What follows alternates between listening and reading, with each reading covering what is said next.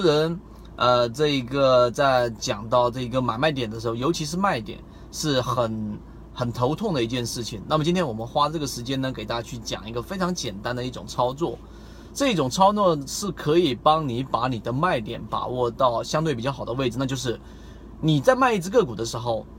你一般情况之下，大部分交易者没有办法把资金给做大，无论是这一个资金稍大的，还是资金比较小的这一种散户，最根本的原因是因为交易的时候很多时候都是感性。那我们现在来说。到底你什么时候去卖股票，或者你卖股票的时候要做什么样的一个步骤，会更好的把股票卖在一个比较相对安全的一个位置？第一个，你在卖股票的时候，你要想一想，如果是你，你在这个位置还会不会继续的去作为一个呃买入？你还会不会在这个位置买这样的一个个股？这一个很简单的问题，会在你想卖股票的时候，那种冲动的情况之下，认真的在思考，哪怕是一分钟，你停下来一分钟，有人会说。我在买卖股票的时候，卖股票的时候都是争分夺秒的，都是在某一个点上，我必须要卖，我还拿哪里来一分钟来思考呢？我可以明确的说，但凡是这种交易思维的人，都是没有办法真正的去把资金给做大的。你去了解过大的游资，例如说像这一些炒股养家，例如说这一些迷羊路这一些，呃，大的游资，他们在卖股票的时候，其实并没有。你想象中的那样争锋争分夺秒，因为他们事先已经做好了一个简单的一个规划，盈利空间、仓位设置，包括我们在之前视频里面讲到的凯利公式，可以帮你做好仓位的一个控制。所以你要拿出一分钟来想一想，如果是你在这个位置，你到底还会不会去做一个买入？这是第一个你去卖股票的时候去想的问题。第二个，你应该把这一只个股的这一个图形 K 线图。做一个压缩和在不同级别里面去看一看，如果作为这一只个股的持有者，大部分的散户也好，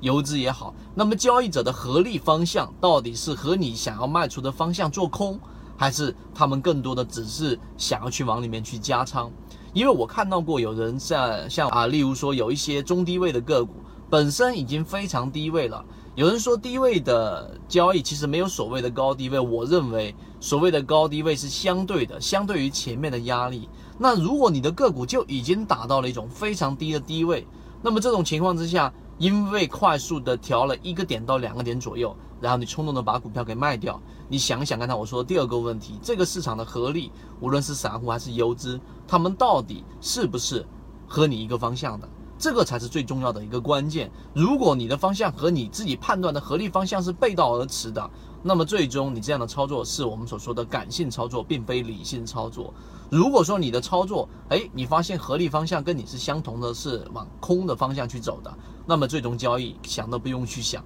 哪怕你是在止损，也要果断的去进行交易。所以这两个问题，我认为就能很好的帮大家去解决掉真正去卖股票的一种理性的操作。啊，这一个股票不是我们生活的全部，就我们还是要强调那一句话：你的喜好就是你的坟墓。如果你真正的没有办法把自己的喜好揉碎了、打烂了，那最终你总是摒弃着啊，紧紧的握住自己的这一种喜好，而不去验证，而不去修正，而不去完善，而不去做好整个交易系统，最终是很难去在里面获利的。所以今天我们提到的这一个怎么样去卖好股票，希望对你有所启发。好，今天就讲这么多，各位再见。